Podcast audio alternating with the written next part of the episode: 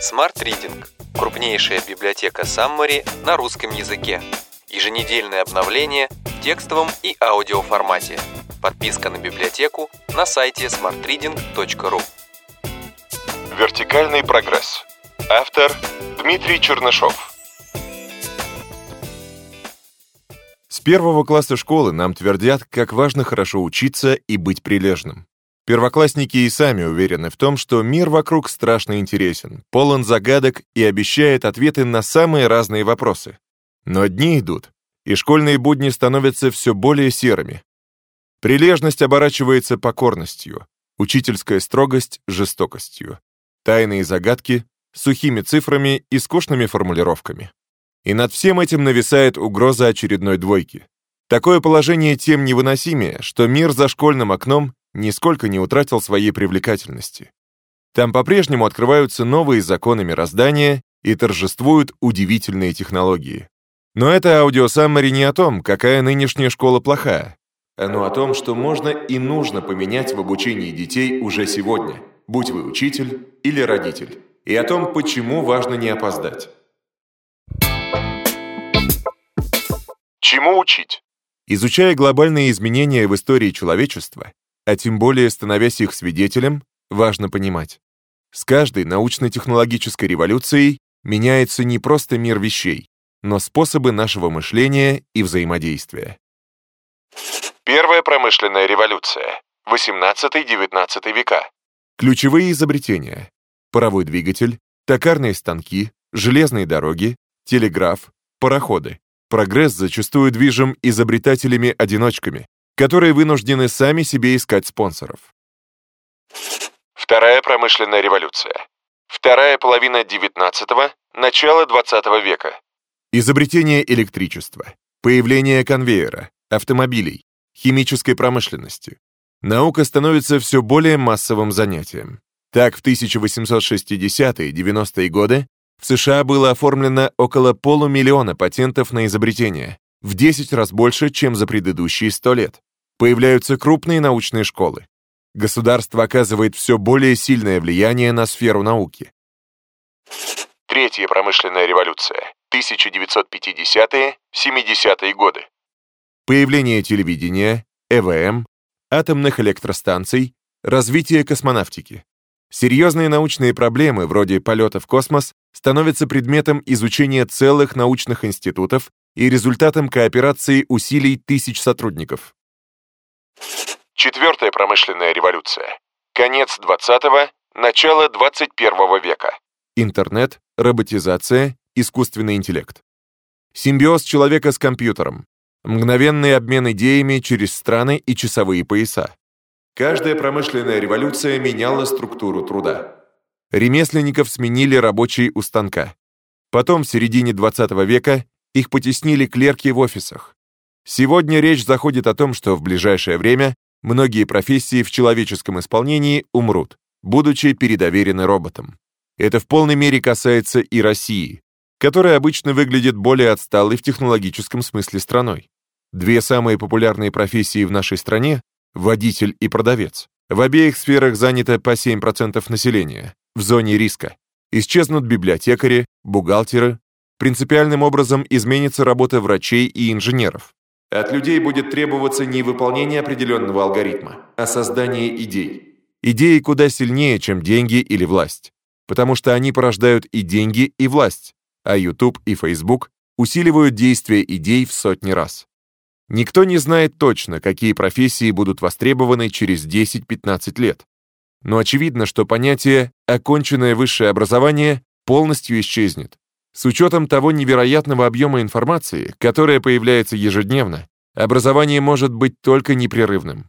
В связи с этим, наиболее ценным профессиональным навыком будет сама способность и желание учиться.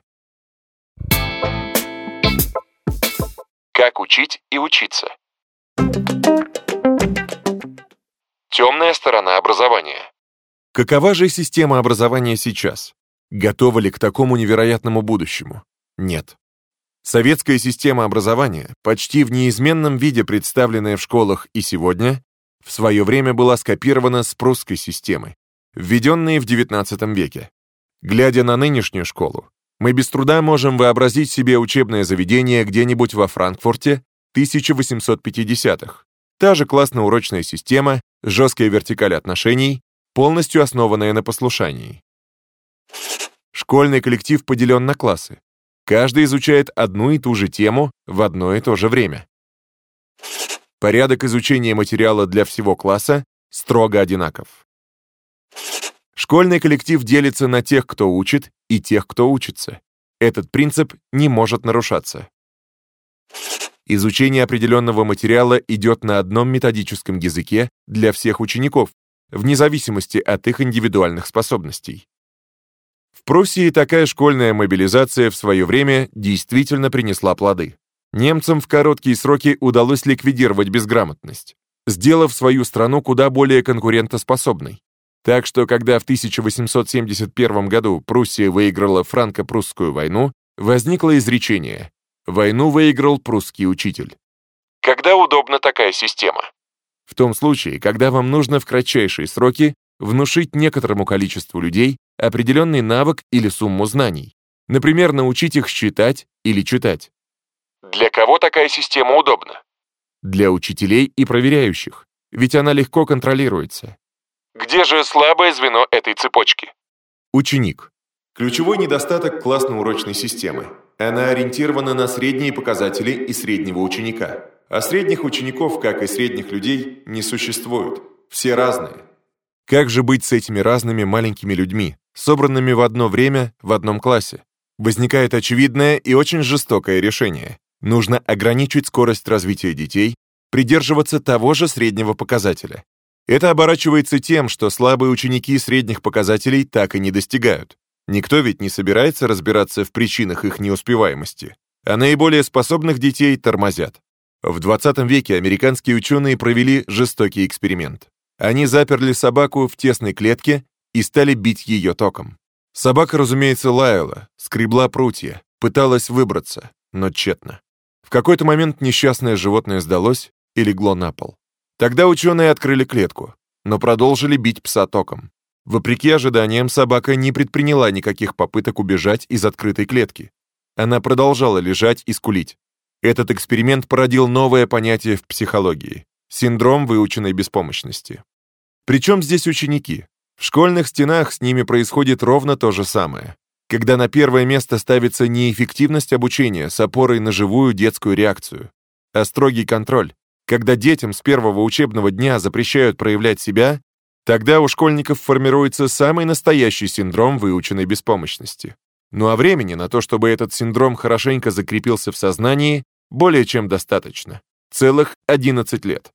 Педагоги сформулировали 4К качества, которые пригодятся детям во взрослой жизни больше всего, и которым школа должна уделять первоочередное внимание. Коммуникация, критическое мышление, кооперация и креативность. Но ни одно из этих качеств не может развиваться в густой тени синдрома выученной беспомощности. Вот цена этой прусско-советской классно-урочной унификации.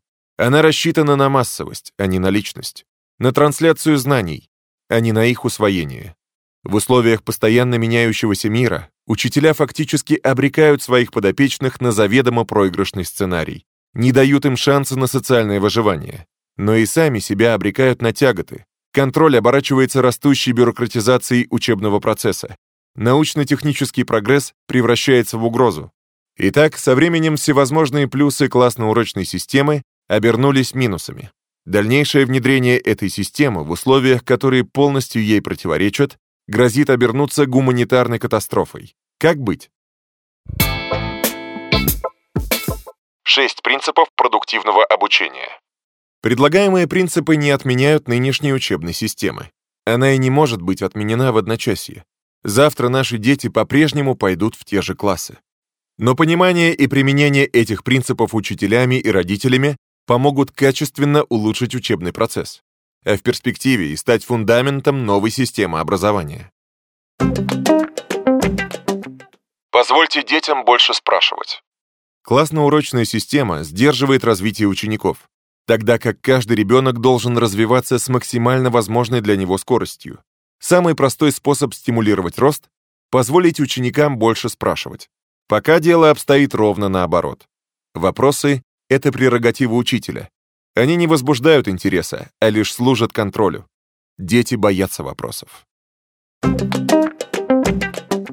Позвольте детям учить друг друга. Звучит парадоксально. Однако во многих случаях ученики способны объяснить друг другу материал куда доступнее, чем это делает учитель. Виной всему так называемое проклятие знания. Тому, кто однажды разобрался с проблемой, она кажется простой и очевидной. Так что объясняющий не задумывается о необходимости ее упрощения. Математик, объясняя задачу, не выходит за пределы математической терминологии. Равно как и филологу, понятия метонимии и синегдахи кажутся вполне очевидными. Взаимоподдержка учеников к тому же повышает их мотивацию и вовлеченность в учебный процесс. Стивен Кинг вырастил троих детей. При этом он не рассказывал им сказки на ночь, а дети по его просьбе сочиняли истории. Не потому ли оба сына Кинга профессионально занимаются литературой и снискали на этом поприще серьезный успех? Позвольте детям самим определять темп обучения и даже изучаемый материал. По алгебре ученик может быть в условном 10 классе, по ботанике — в шестом, а по истории он уже готов осваивать университетскую программу. Именно такая ситуация наблюдается в большинстве классов. И она совершенно нормальна с точки зрения индивидуального развития. Но школа по-прежнему стремится уложить реальные показатели в прокрустово ложе успеваемости. Индивидуальный подход распространяется и на длину урока. Одна тема требует 15 минут на ее объяснение, а для другой нужен час. 45-минутная рамка все чаще обнаруживает свою условность. Около 200 американских школ уже отменили классно-урочную систему, заменив ее смешанным обучением, когда традиционные уроки дополняются онлайн-заданиями. Каждое утро ученик получает плейлист на день, где расписано, какие задания он решает самостоятельно, какие с учителем, а какие требуют групповой работы. Если ученику что-то непонятно, он, как игрок в шоу «Кто хочет стать миллионером», просит помощь зала или подсказку учителя. Учителя же координируют всю работу, анализируя такие же плейлисты, решая, кому и в чем нужно помочь. Результат. Неблагополучные школы вышли в лидеры в своих штатах. К некоторым предметам традиционно сохраняется более трепетное отношение, а их игнорирование расценивается как признак отсталости. Таковы уроки литературы, программа которой давно требует пересмотра. Как быть со слишком многословным Толстым?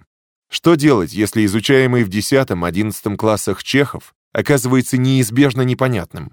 Не лучше ли сосредоточиться на навыках продуктивного чтения, предоставив ученикам большую свободу в выборе материала?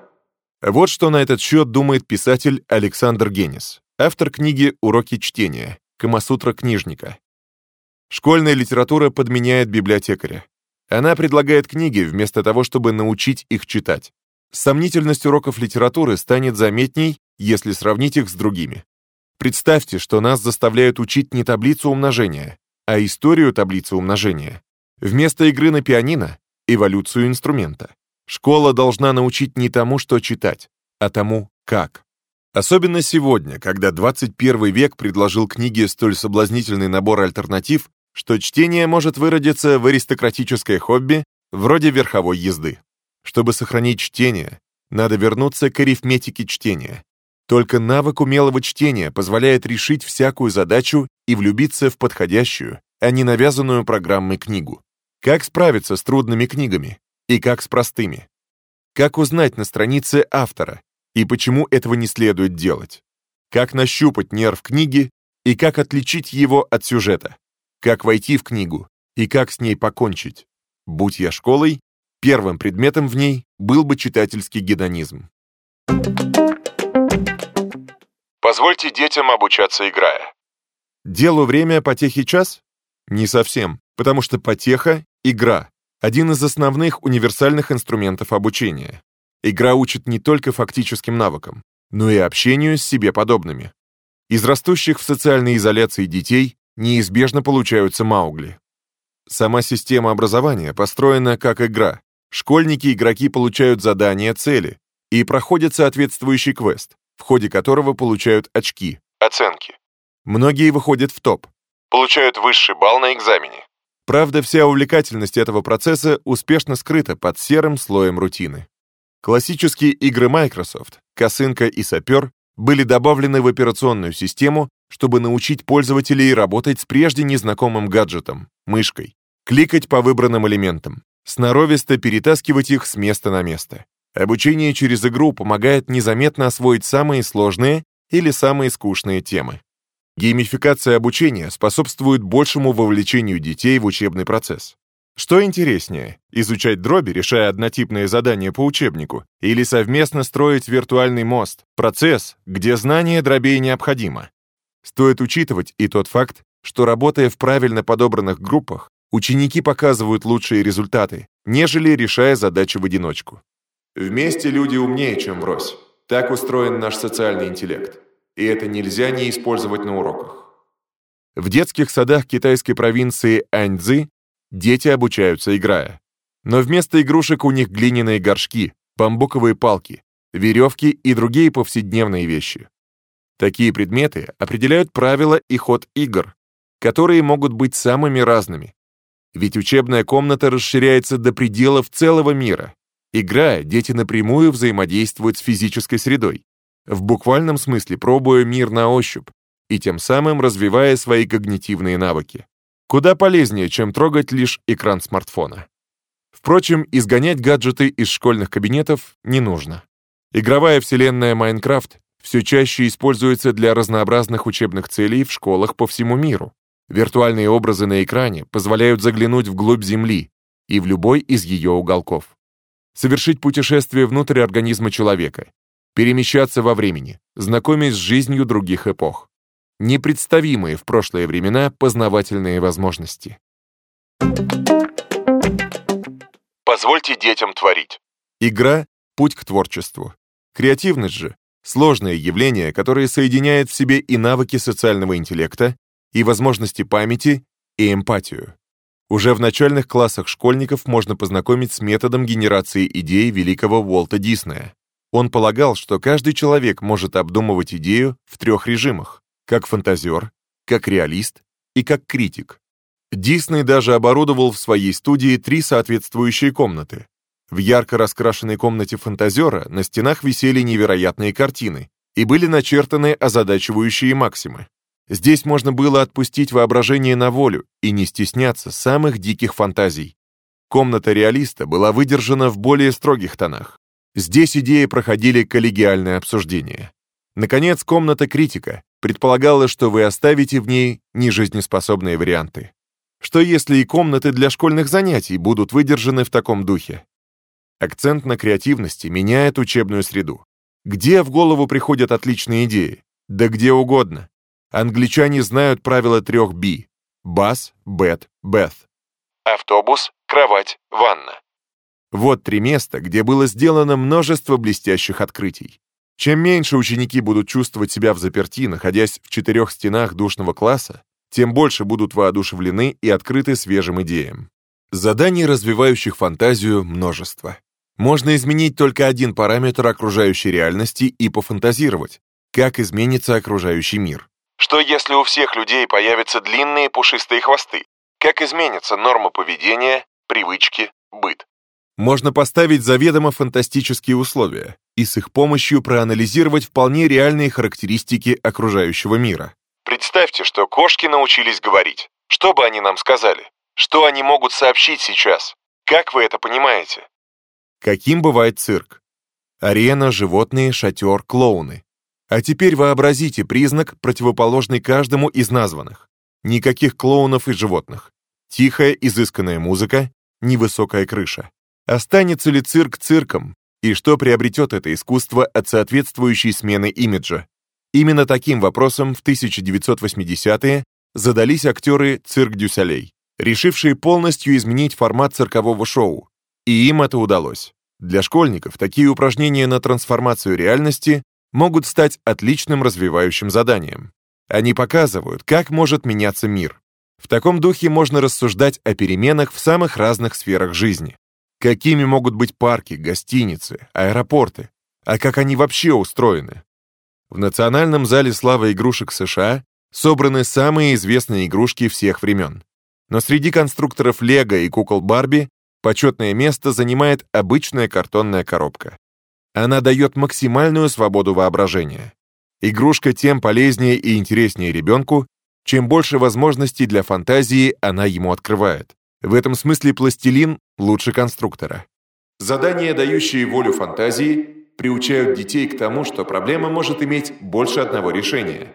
И подгонять задачу под ответ – самая невыигрышная стратегия. Именно заданий с открытым решением недостает современным школам и университетам. Да, они сложнее. Тут не обойдешься выученной формулой или вызубренным правилом. Зато они приучают мыслить самостоятельно.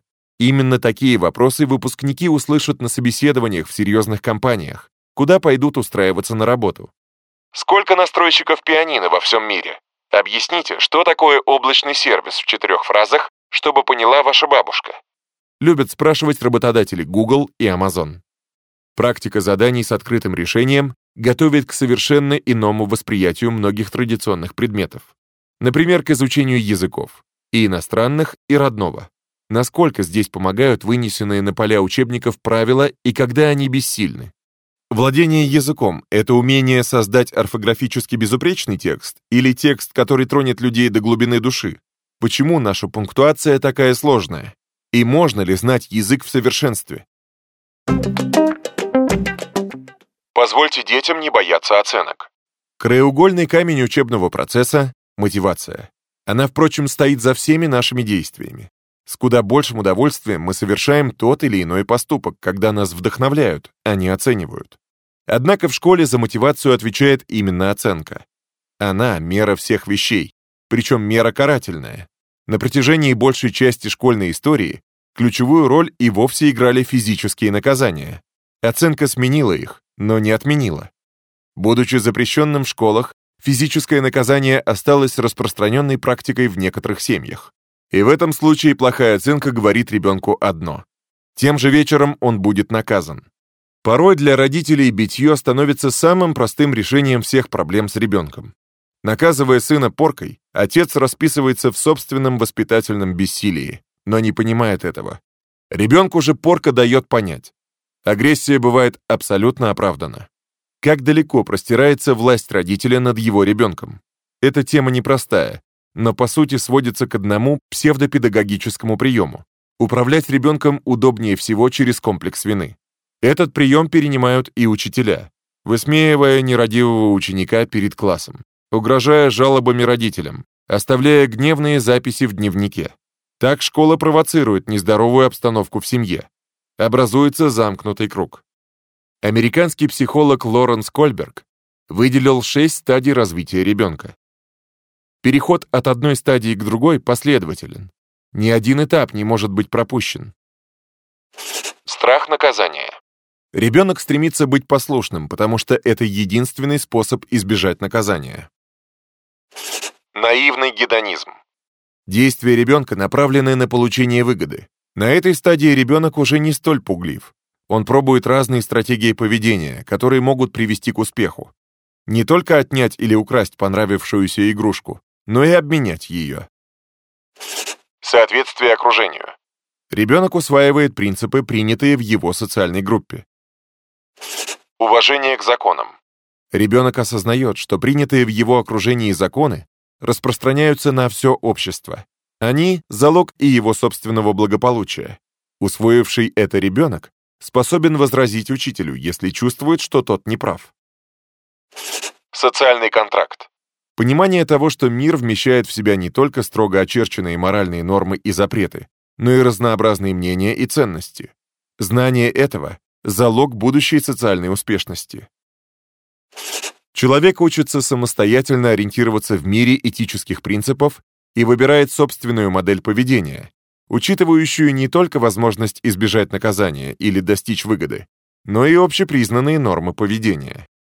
Увы, нередко школьный этический кодекс застревает на первых этапах этой классификации.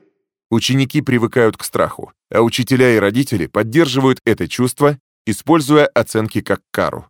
Еще один порог, который влечет традиционная система оценок, она сравнивает учеников друг с другом, что негативно влияет на уверенность в себе, и превращает отметку в самоцель, что подменяет весь смысл учебного процесса.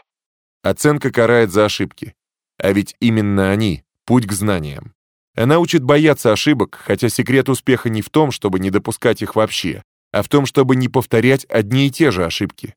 Пряник, однако, немногим лучше кнута.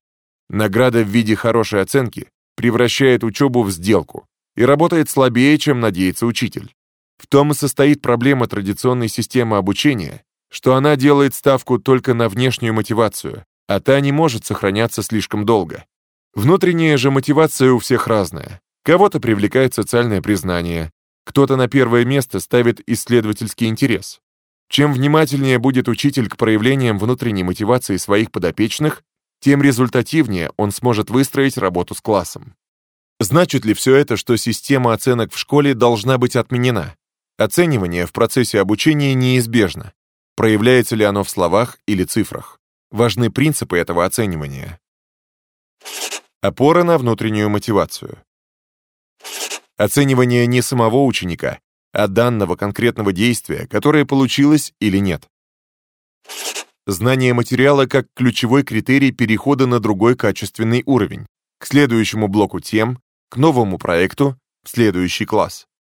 Адекватно проверить усвоение материала и заинтересовать им ученика легче, если детям предлагаются не только стандартные задания из учебников, но и комплексные проекты, когда они, пользуясь всеми возможностями мультимедийной среды, работают над решением какой-нибудь практической задачи. К примеру, поведение прирученных животных в школьном уголке. Проектирование умного дома будущего. Ученик, не усвоивший материал, имеет возможность и время доработать проект, устранить пробелы в знаниях, а потом снова попробовать двинуться дальше. Признаком успешной работы будет не компромиссная оценка, а степень практической значимости проекта. И, конечно, в ходе этой работы учитель не сравнивает менее способных учеников с более способными, а побуждает их к сотрудничеству. Кто учит? Наставник, а не надзиратель. В мире доступного интернета роль учителя меняется принципиальным образом. Он перестает быть единственным носителем неизменного знания. Прусский учитель, может, и выиграл франко-прусскую войну, но против информационных войн 21 века его методика бессильна. Однако учитель не уходит из класса, потому что доверить ученикам самостоятельно обучаться всему с помощью смартфона — наивная утопия. Учитель должен овладеть новыми навыками. Современный учитель — это иногда лектор, часто психолог и всегда помощник. Эти роли можно объединить одним словом. Современный учитель — это наставник. Изменение статуса это изменение педагогической тактики.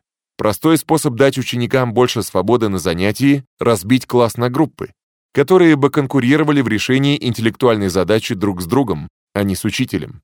Это превращает обучение в игру и рождает азарт. Учитель-наставник создает на занятии управляемый хаос, но не должен его бояться. Знаменитый педагог Шалва Аманашвили напоминает о грузинском слове «жриамули». Так называется веселый оживленный шум, вроде пения птиц или детского гомона. От обычного шума он отличается жизнерадостностью. Хороший учитель любит жриамули на своих уроках и умеет его создавать. Детское молчание во время занятия — скверный признак.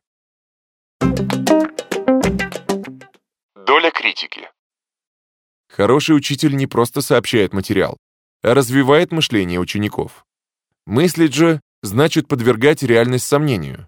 Хороший учитель учит критическому мышлению. Это одна из самых тонких педагогических дилемм. Как соблюсти баланс между критически настроенным умом школьника и уважением к учителю? Непререкаемый авторитет старших – важная составляющая культуры, особенно восточной. Однако слепое доверие к старшему слишком часто приводит к тяжелым, даже трагическим последствиям. Немало авиакатастроф спровоцированы тем, что второй пилот заметил ошибку командира но не посмел вмешаться. Выработать навыки критического мышления, не ставя под сомнение учительский авторитет, помогают несколько приемов.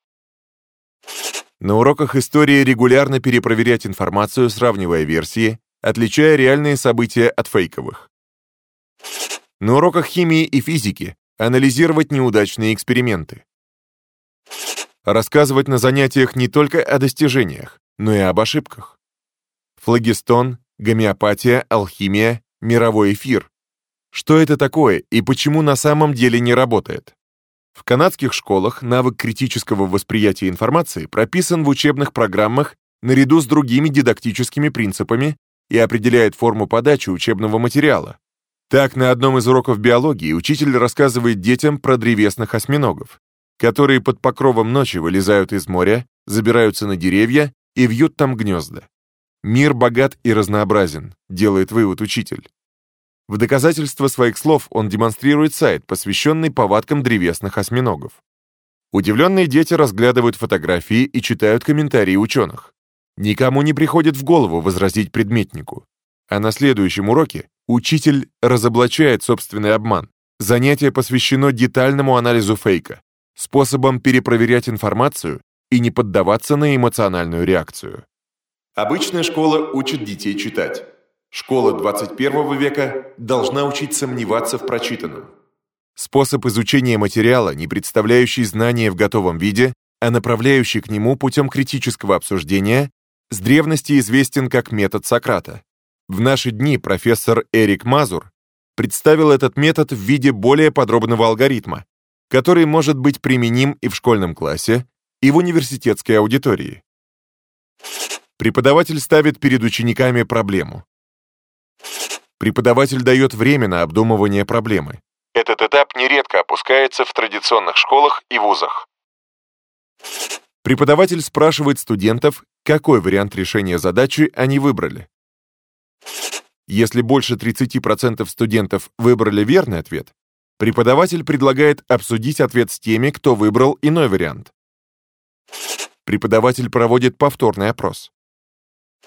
Преподаватель или студент, верно решивший задачу, объясняет ее решение аудитории. Слушатели могут задавать уточняющие вопросы. Все составляющие продуктивного обучения налицо. Коллективное обсуждение, роль наставника, побуждающие к дискуссии вопросы. Кто будет примером? Учитель не только дает знания, но и учит своим примером. Поведение, привычки, манера одеваться. Все имеет значение. Дети умеют строить модели реальности, только ориентируясь на окружающих, плохи те или хороши. В современных школьных стандартах воспитательная роль учителя прописывается особо. Особую роль имеют и многочисленные воспитательные мероприятия. Здесь есть свои беспроигрышные темы. Патриотизм, история славных побед родной страны, национальные герои. Увы, не всегда эти темы подаются адекватно. Героизация истории, характерная для идеологии любого государства, чревата формированием племенного мышления «мы-они». Разумеется, мы лучшие. Патриотические истории, подкрепляемые лишь примерами кровавых битв, представляют историю в одном, милитаристском аспекте. Возглавлявший жюри одного детского кинофестиваля сказочник Джани Радари наотрез отказался голосовать за фаворита конкурса. Знаменитый фильм «Неуловимые мстители». Ведь в этом фильме дети убивают людей. Не все члены жюри поняли логику Радари. Среди писателей и философов сегодня нередки жалобы на то, что мы живем в негероическую эпоху, но противоречивы и закрепившиеся в веках героические образы. Что включает понятие героизм? Правда ли, что на эту роль могут претендовать только замученные в фашистских застенках пионеры и отправлявшие на смерть десятки тысяч солдат военачальники? Почему Робин Гуд в народном сознании всегда предпочтительнее ноттингемского шерифа? Как быть с великими учеными, изобретателями, гуманистами? Могут ли они рассчитывать на роль героев? Почему обществу милее бунтари, а не созидатели? Первые или вторые закладывают основы того высокотехнологичного общества, в котором нам всем предстоит жить, учить и учиться уже завтра. Прежде чем планировать воспитательные мероприятия на очередной семестр, учитель должен задаться и такими вопросами. 10 лучших мыслей. Не все дети одинаково воспринимают то, что рассказывает учитель. Не все запоминают его слова одинаково, но все обладают естественным и сильнейшим желанием учиться.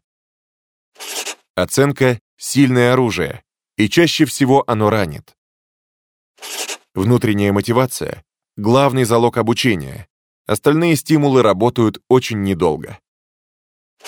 Важно, чтобы ребенок не только учился, но и учил других детей. Позвольте детям быть маленькими экспертами в чем-то. Сравнивать детей друг с другом – прямой путь к их заниженной самооценке. Игра – один из лучших способов научиться чему угодно, и в первую очередь понимать друг друга. Желание учиться – вот самый надежный навык завтрашнего дня. Любите ошибки. Они – лучшие друзья тех, кто учится. Современный учитель не дидакт и даже не просветитель, но наставник. Не бойтесь отказаться от очередной условности в обучении. В современной школе их и так слишком много. Рекомендуем также послушать саммари книги Джо Боулер «Безграничный разум. Учиться, учить и жить без ограничений». Smart Reading. Саммари на лучшие нон-фикшн книги в текстовом и аудиоформатах. Еженедельное обновление. Подписывайтесь на сайте smartreading.ru